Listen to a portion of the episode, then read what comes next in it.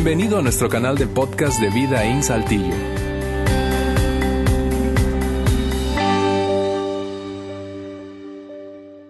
¿Qué hacer y qué definitivamente no debe hacer alguien? Y entonces comienzo con una pregunta. La pregunta es muy sencilla. ¿Alguna vez has hecho de un desastre algo más desastroso?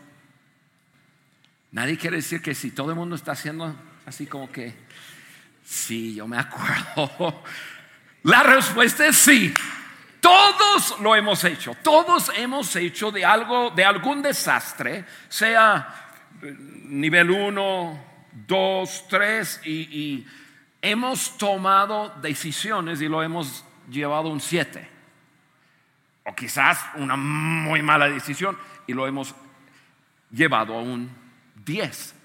Pero la respuesta a esa pregunta, ¿alguna vez has hecho de un desastre algo más grande? Pues claro que sí. Ahora, cuando cuando no es cuando no es algo así muy grave, incluso puede ser algo chistoso.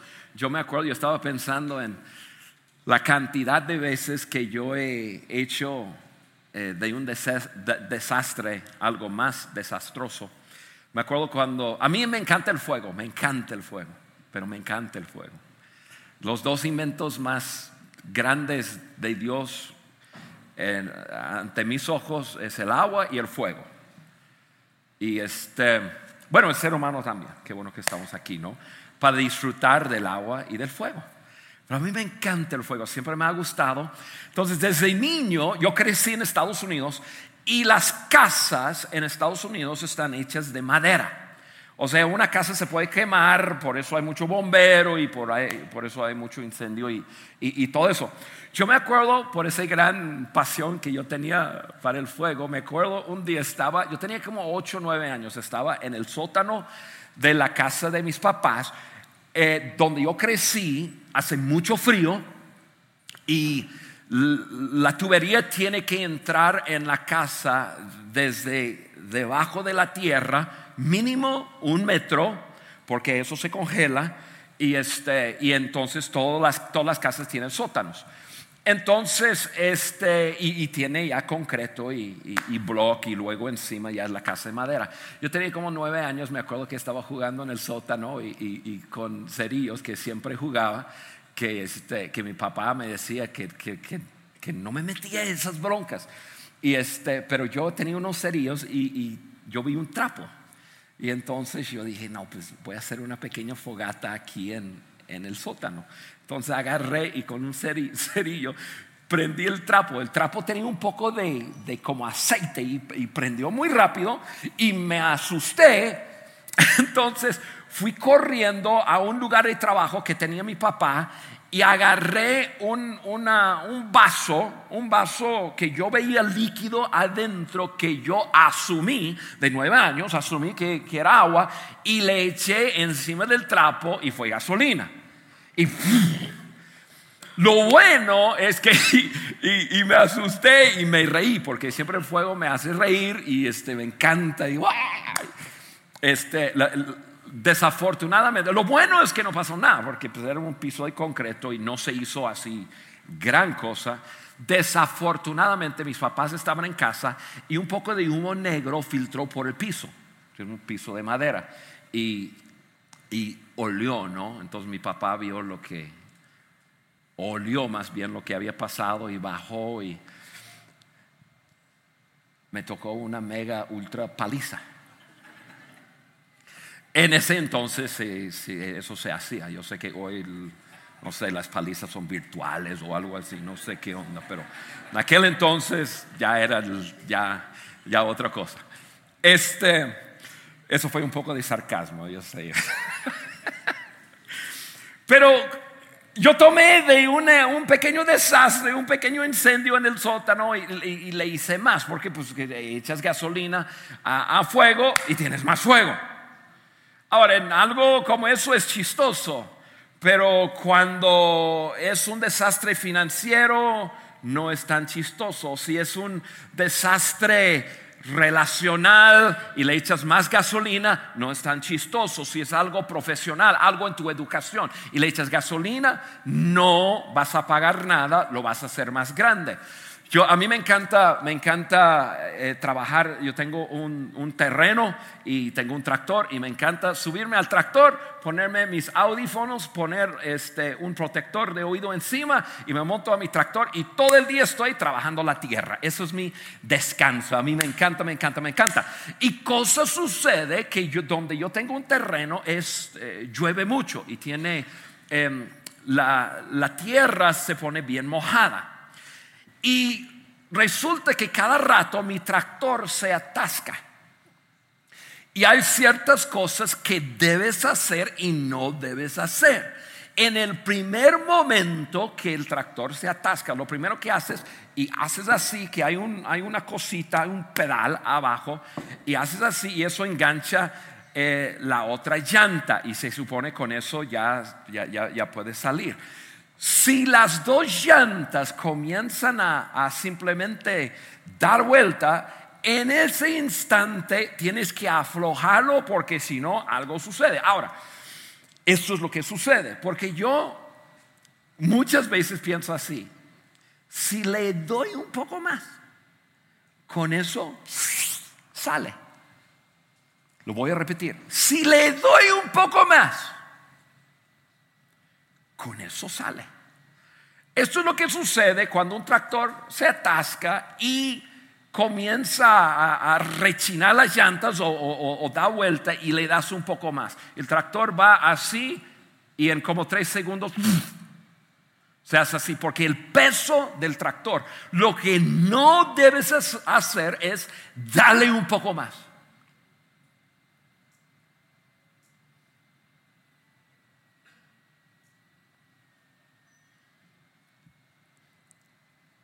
Quiero que grabes esa frase, que eso te va a ayudar en cómo salirte de tus desastres, porque lo que no debes hacer es darle un poco más.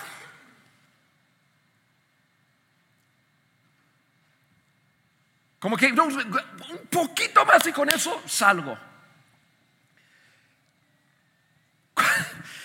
Porque no sucede así. Y la razón que muchas veces nosotros tenemos la tendencia de, de hacer de un desastre algo más desastroso es porque en conjunto con todo desastre hay las primeras opciones que llegan no son buenas.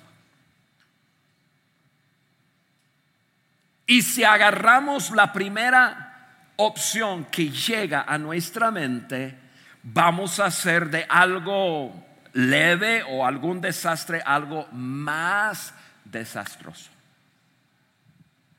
Siempre. Con todo desastre, las primeras opciones que llegan no, no son las buenas. Pedir un poco más prestado mentir más. Destruir o eliminar la evidencia o borrarlo. Esconderte, aislarte, pues no irte más a la iglesia. Inventar alguna historia. Lo que pasa es esto. Mandar otro correo inventando otra razón por qué habías mandado el primer correo. O sea, las primeras opciones que nos llega dentro de un desastre no son las mejores opciones.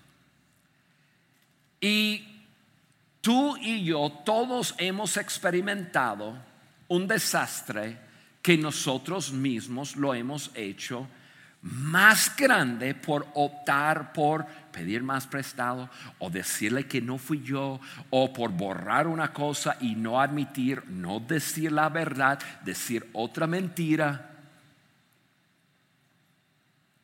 esas opciones siempre, siempre, siempre nos llevará a tener de un desastre uno a tener un desastre cinco.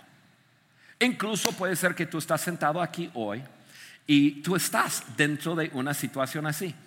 Tenías un, pequeño desastre, un desastre quizás en tu trabajo, alguna situación con un jefe, alguna situación con algún empleado, con algún colega, y, ahí había un enredo. Y lo primero que te llegó a la mente, lo hiciste y ahora el enredo se ha hecho más grande. Yo quiero ayudarte y ayudarme a mí a tomar una decisión de qué vamos a hacer cuando nos enfrentamos a un desastre. Porque como vimos hace semanas atrás, o estamos en un desastre o acabamos de salir de algún desastre o estamos llegando a un desastre, pero desastre es parte de nuestras vidas. Ahora, para ayudarte a entender cómo hacerle, quiero contarles una historia, una historia bíblica. Esa historia se trata de un joven David. David. Ahora, para entender la historia, quiero comenzar desde el principio. David, un muchacho que pastoreaba ovejas en, en el campo, un día Dios, quiero que se fijen bien en eso, Dios, no David, Dios decide que Israel necesitaba otro rey. Entonces Dios manda un profeta a la casa de los papás de David, manda a llamar y le ungen, a, David como, como rey de Israel. Entonces, ahora en vez de haber un rey, hay dos. La cosa se pone peor cuando David un día Va a haber una cosa de una guerra y resulta que él mata a Goliat, le corta la cabeza, gana una gran victoria para Israel y se hace popular de un día a otro. Su nombre sale en revistas, su cara en la portada de, revistas y todo el mundo, David, David, el gran guerrero. Y David se, se hace popular. Ahora, dentro de ese tiempo, esto es lo que la Biblia dice acerca de David. David siguió teniendo éxito en todo lo que hacía. Entonces, un muchacho, Dios decide que necesita Israel otro rey lo ungen como rey, ahora hay dos reyes, uno que es rey actual, otro que es que se ha escuchado por todos lados, hay uno que viene. Este que viene se hace súper famoso por matar un, un, tal Goliat. Entonces Saúl, el rey, le entra, le entra celos. ¿Por qué? Porque David siguió teniendo éxito en todo lo que hacía Dice la Biblia, al ver el éxito de David, Saúl, el rey actual, se llena de temor. Dice la Biblia, pero todo Israel y Judá sentía gran aprecio por David porque él los dirigía en campaña. Y, y, este, simplemente hago hincapié con eso. La gente siempre va a reconocer el verdadero liderazgo. Había otro que tenía la posición, pero el, líder realmente era David. Y la gente, la gente incluso hoy día, la gente siempre va a reconocer liderazgo.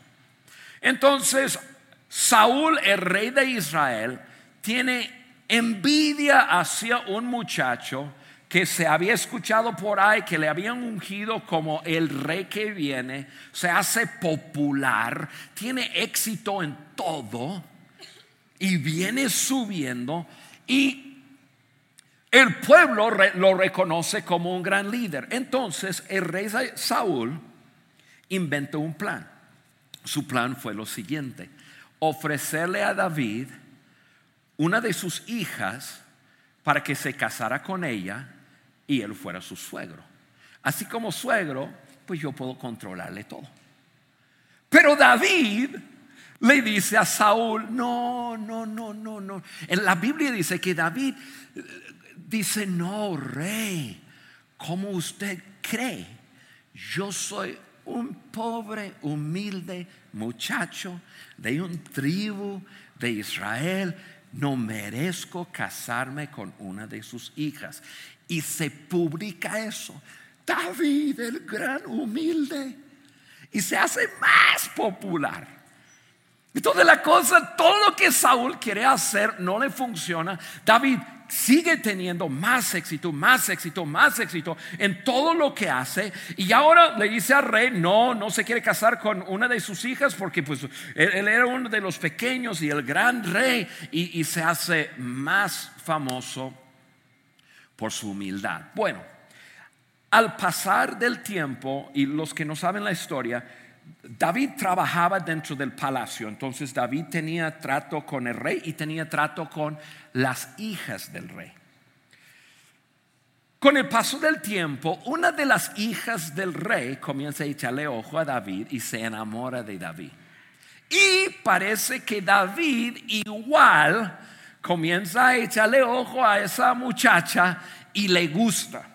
Entonces Saúl, una segunda vuelta, Saúl le dice a David, David, oye, ya veo que hay un poco de trato entre tú y Mical, una de mis hijas, no te quieres casar con ella. Y David esta vez dice, bueno, me parece bien.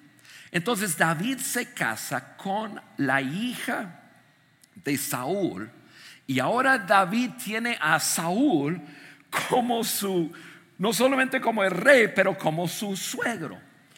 Ahora, el, el precio de la mano de la hija de Saúl, Saúl le dice a David, David, esto es lo que tienes que hacer. Tú te quieres casar con mi hija, perfecto. Te va a costar la vida de 100 filisteos. Saúl dice, imposible que David mate a cien filisteos. Yo no voy a manchar mis manos para nada que los filisteos maten a David y se acabó. David dice, ah, perfecto. David lleva sus hombres, va con los filisteos y trae evidencia de haber matado 200 filisteos. Entonces se casa con la hija del rey. Y eso es lo que dice la Biblia. Saúl se dio cuenta de que en efecto el Señor estaba con David y de que su hija Mical lo amaba. Por eso aumentó el temor que Saúl sentía por David y se convirtió en su enemigo el resto de su vida. Entonces, fíjense bien, una cosa que comenzó con David, un muchacho pastoreando ovejas, no metiéndose con nadie, ahora está en un gran enredo. Ahora está viviendo un desastre. Un desastre que él no eligió. Y puede ser que tú estás aquí en esta mañana y tú estás metido en algún desastre que tú no causaste. Bueno, te puedes identificar con David, porque David está metido en eso. Fue Dios quien inventó la idea que Israel necesitaba dos reyes. Fue Dios quien envió el ungido, fue, y luego fue Saúl que le, tuvo envidia. Y ahora ve a su, a su yerno como su enemigo y lo quiere matar. David tiene en sus manos un gran desastre que él no causó. Entonces, seguimos con la historia. Un día, como, como, como Saúl tenía a David como su enemigo, un día ya Saúl se le se, aloca y tenía una lanza y cuando David venía pasando, agarra su lanza y, y trata de clavarlo a la pared. ¡Ra! Le falla, David se da cuenta ese suegro mío me va a matar. ¿Alguien tiene un suegro así?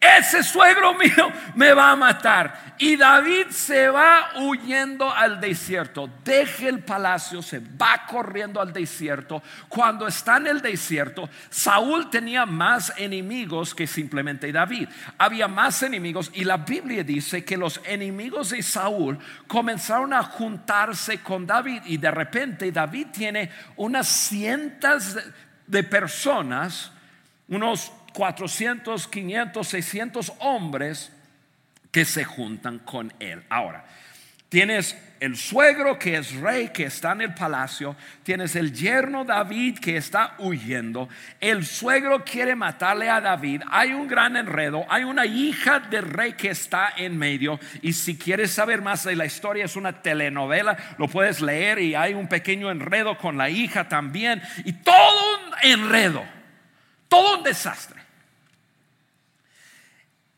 Y luego se pone la cosa más interesante. Aquí está la historia que yo quería leerles a ustedes. Dice en 1 Samuel 24:1, cuando Saúl regresó de perseguir a los filisteos, le informaron a David, perdón, le informaron que David estaba en el desierto de Engadi. Entonces Saúl tomó consigo tres batallones de hombres escogidos de todo Israel y se fue por, los peñascos de las cabras en busca de David, sus hombres. Lo que me encanta de la Biblia es que la Biblia habla de algo cierto. La, Biblia no es una fábula, la Biblia no es una historia inventada, la Biblia nos habla y es, y es muy específico de los lugares. Por ejemplo, este es un lugar que existe. Entonces yo, yo, les voy a poner la foto aquí, ponme la foto aquí. Ese es el lugar. El lugar es medio desértico, tiene palmeras, tiene arbustos y luego lo que no pueden ver es más atrás, es montaña. Es montaña, tiene valle aquí y luego tiene cuevas. ¿Ven? Esos son cuevas, en todas partes hay cuevas. Este es el lugar donde se lleva a cabo lo que les voy a contar. Saúl tomó consigo tres batallones de, de hombres y llegaron a este lugar seguimos por el camino, llegó a un redil de ovejas y como había una cueva en el lugar, entró ahí para hacer sus necesidades. Ahora, ¿por qué tengo que hacer sus necesidades en amarillo? Pues simplemente para poner en hincapié que es una de las únicas veces que la Biblia menciona esto. Si estás jugando trivia de la Biblia en Navidad, ya sabes, aquí está. Entonces Saúl va con miles de soldados y Saúl dice, espérame un segundo, se va y se mete en una cueva. Ahora, lo que pasa es que cuando le llegó a David al oído que Saúl venía, David repartió su gente, David quedó con los amigos y los soldados más bravos y más íntimos, y David y su gente se escondieron en las cuevas. Y resulta, versículo 4, perdón, el terminar de eso, David estaba escondido en el fondo de la cueva con sus hombres. ¿Cuál cueva? La misma cueva donde el rey Saúl entró. Había unos cuantos, se escondieron hasta atrás de la cueva. Saúl entra para hacer lo que tenía que hacer. Y esto es lo que resulta. Y estos le dijeron, ¿quiénes son estos? Sus hombres. En verdad, hoy se cumple la promesa que te hizo el Señor cuando te dijo, yo pondré a tu enemigo en tus manos para que hagas con él lo que mejor te parezca. Y tú y yo leemos la historia y seguramente estamos diciendo que sí, claro, claro, qué cosa. David el inocente está metido en un enredo y, Saúl el, loco, el suegro, el rey, el envidioso que le da celos y todo. Ahora Dios lo está colocando en la mera cueva donde está David y lo único que David tiene que hacer es ra, ra y se acabó. Y los hombres le está diciendo, David, esto es, esto es. Esto es, esta es la salida de este enredo, incluso Dios mismo te lo está colocando. Y parece que David es motivado por ellos. Parece que, bueno, es cierto, eso es Dios que me lo está colocando. Entonces David, acuérdense que David era conocido por ser un gran guerrero. Está en una cueva y, y eso es su mero mole de David así. Sin ruido, va acercándose a Saúl. Imagínense conmigo este cuadro. Unos tres mil soldados vieron al rey Saúl entrar en una cueva y en unos pocos minutos David aparece en la boca de la cueva. David, aquel que había sido ungido por el profeta hace muchos años. Los tres mil. David nuestro rey.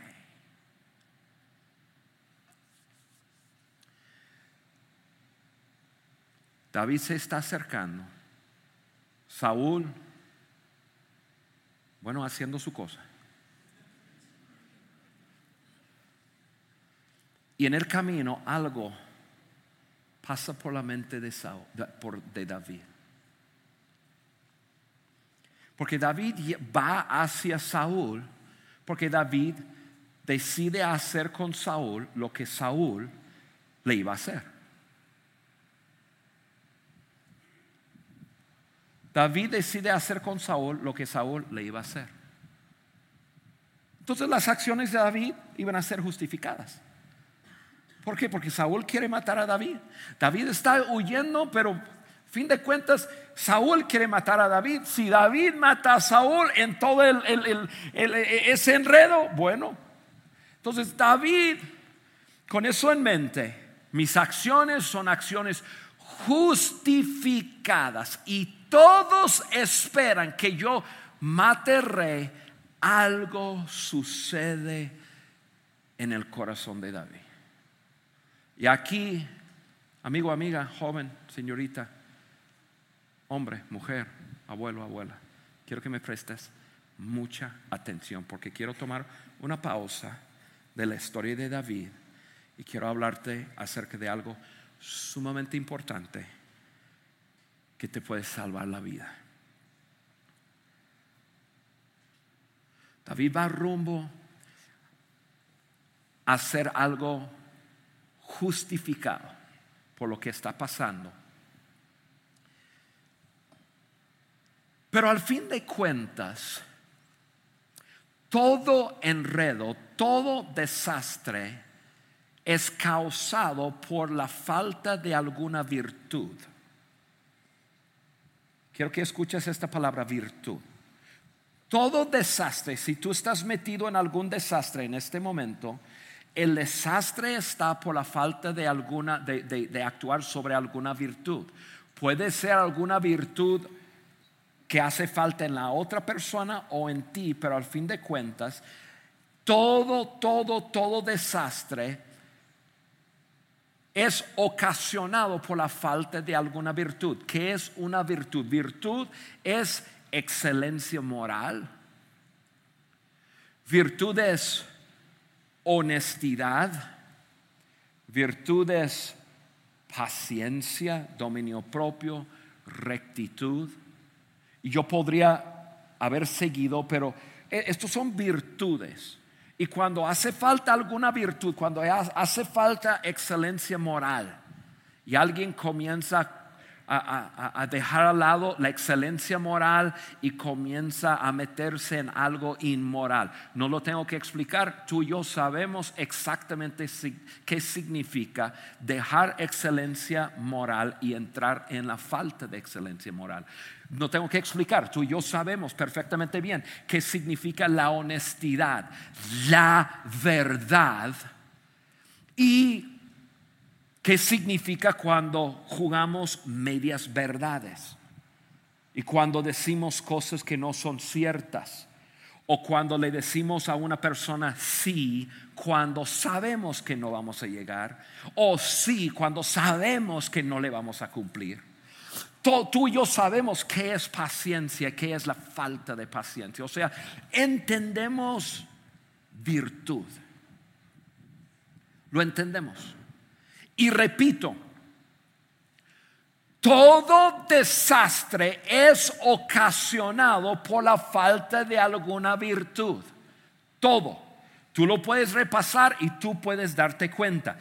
Tú puedes fijarte bien en cualquier desastre y te vas a dar cuenta. Yo estoy metido ahí porque no me fue honesto, o no le fui honesto, o no, no fui paciente, o no, no tuve excelencia moral, o cualquier desastre, sea financiero, sea relacional, sea profesional, sea en educación, sea lo que sea, todo es ocasionado por la falta de alguna virtud. Y esto es el asunto. No puedes arreglar un desastre ocasionado por la falta de virtud con la falta de virtud. Repito, no puedes, yo no puedo desenredar algún desastre salirme de algún desastre ocasionado por la falta de virtud haciendo algo que falta, que es la falta de virtud. Entonces, en esta última parte de la serie que hemos hablado acerca de caminando hacia el, desastre, o sea, enfrentando el desastre, lo que, lo que tenemos que entender es la forma de salirnos de nuestros desastres ocasionados por la falta de virtud es actuando y haciéndolo virtuoso porque eso es lo que yo sé y, voy a engancharme en, la historia y, y, voy a poner algo visual para que lo vean. Ahora, la Biblia dice, David se levantó, acuérdense, Saúl está en la cueva, David está atrás, sus hombres le están citando versículos bíblicos. Acuérdate que, acuérdate que la Biblia dice que Dios pondré tus enemigos delante de ti para que hagas con ellos lo que... Y David, este es tu momento, vamos, vamos, vamos. Y David va y dice la Biblia, David se levantó y sin hacer ruido, va a matarlo. Pero mientras se acerca de David, David a Saúl, algo pasa. Y David comienza a pensar, estoy al punto de asesinar al rey. ¿Realmente quiero? Y David asesinó el rey, su suegro, como parte de mi historia. Realmente algún día que mis nietos me preguntan, oye David, cuéntanos cómo llegaste a ser rey. Algún día, David pensando, algún día voy a querer contarles, bueno, lo que pasa es que su bisabuelo un día estaba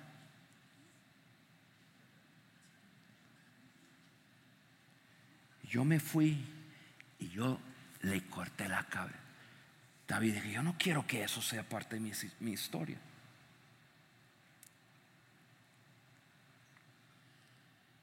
Entonces en camino, David cambia de pensamiento y, les hago una pregunta. Las acciones de David, si David fuera a llegar y fuera a matar a Saúl, sus acciones hubieran sido justificados. ¿Acciones justificadas? Sí. Si lo fuera a matar ¿Es lo que esperaban las personas? ¿Era lo esperado? Sí.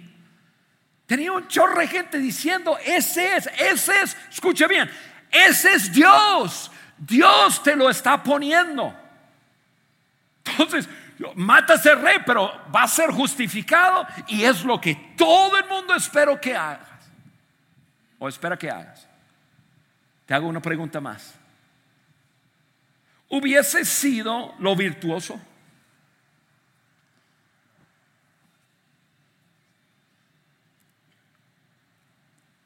Hubiese sido lo virtuoso.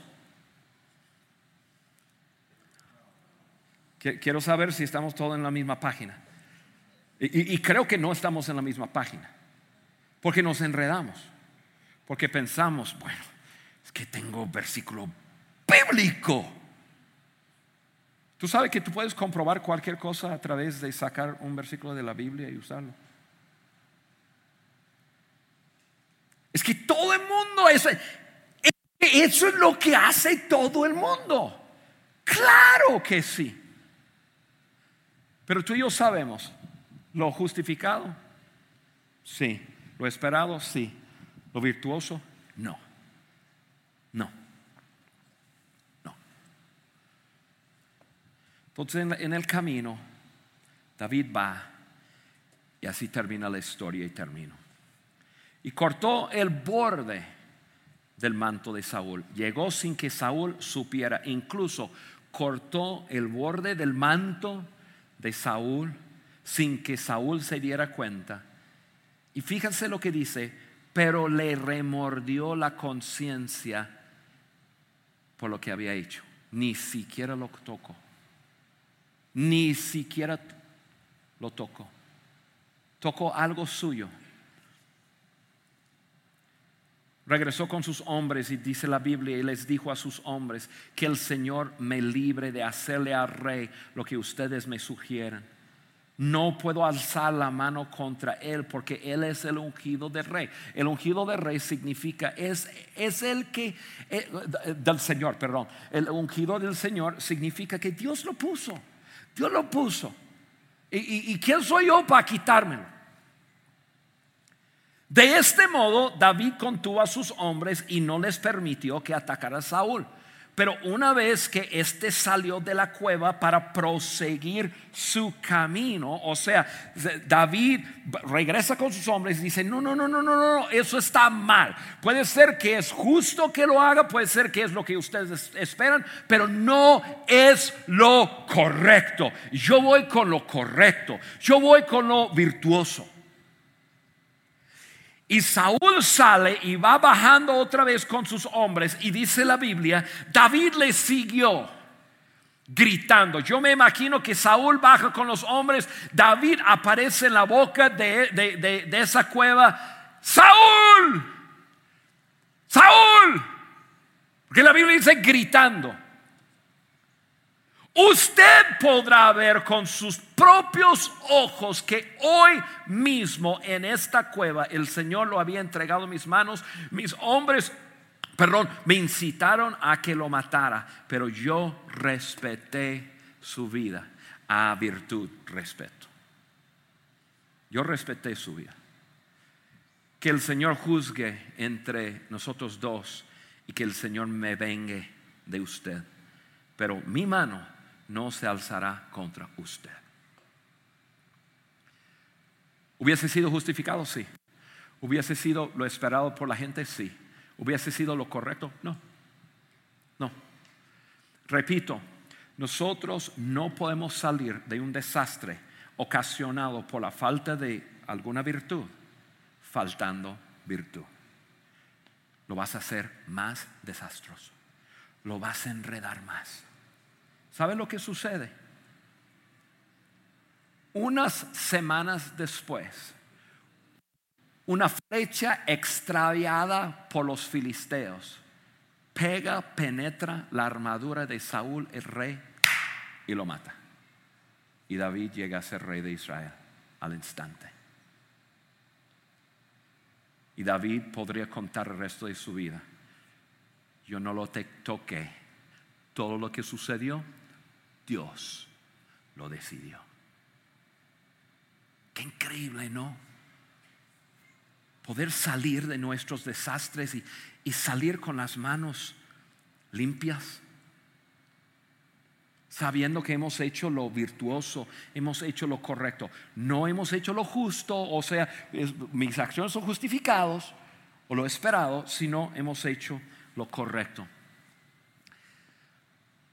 Recuérdense, junto con todo desastre viene una serie de opciones malas para tratar de salir de él. Pido un poco más prestado, le digo que no fui yo, lo aborto.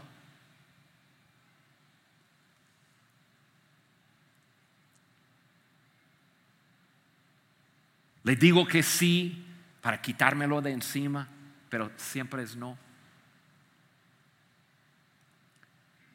Vienen un montón de opciones malas y no podemos salir de un desastre causado por una falta de virtud faltando virtud. Tu respuesta, mi respuesta ante el desastre es lo que realmente cuenta.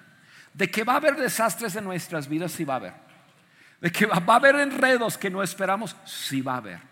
Nuestra respuesta es lo que realmente cuenta porque será parte permanente de tu historia. Mi pregunta, ¿qué historia quieres contar? ¿Qué historia quiero contar?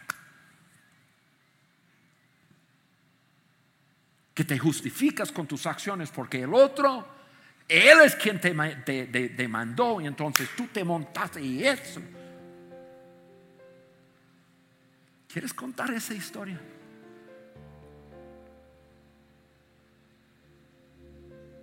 O quisieras contar una historia si te traicionó y te robó y te dejó en bancarrota, pero tú decidiste no entrar en la pelea. Y tú decidiste soltarlo y volver a comenzar. Y ahora tú has levantado una gran empresa. Y tú sin duda sabes que el Señor te ha honrado. Porque hiciste lo virtuoso. ¿Qué historia quieres contar cuatro años después de ese divorcio? El divorcio es un desastre, es un desastre. Causa desastre en todo corazón y toda persona involucrada. Pero hay manera de salir. ¿Qué quieres contar? ¿Qué quieres contar? Cuatro años después de este suceso y, es, y, esa situación, ese desastre relacional, ¿qué historia quieres contar? Decide qué historia quieres contar primero y actúa en lo virtuoso.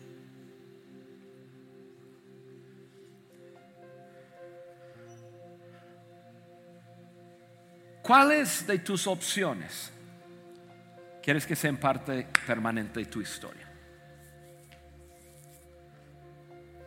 Les pido que cierren sus ojos. ¿Cuáles de tus opciones quieres que sean parte de tu historia permanente? Eh, voy a responder la pregunta. Te prometo que la respuesta correcta es la opción virtuosa. Ahora, con todos los ojos, ojos cerrados y las cabezas inclinadas y simplemente respeta a otros.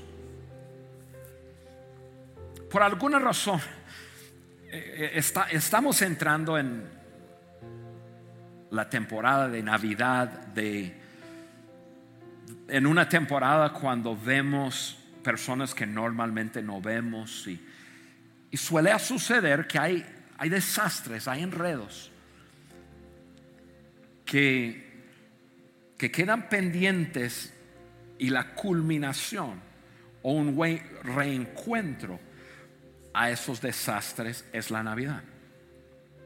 La Navidad nos recuerda que tenemos que separar dividir nuestro tiempo, porque ahora no somos una familia, somos dos familias.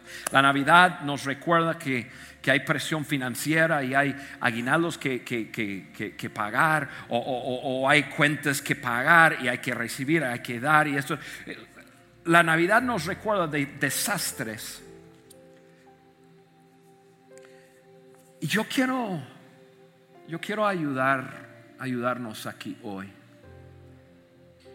Yo quisiera simplemente ayudarte a ti si tú estás aquí hoy y tú estás viviendo un desastre y tienes opciones delante y al escuchar este mensaje, tú me dirías, Juan, yo, la verdad, yo quiero que lo virtuoso sea parte de mi historia, no lo otro. Y yo quisiera que tú oraras por mí y oraras conmigo porque hoy decido hacerlo virtuoso ante mi desastre. Si eso eres tú, sin que nadie vea, simplemente levanta tu mano para yo saber con quién voy a estar orando.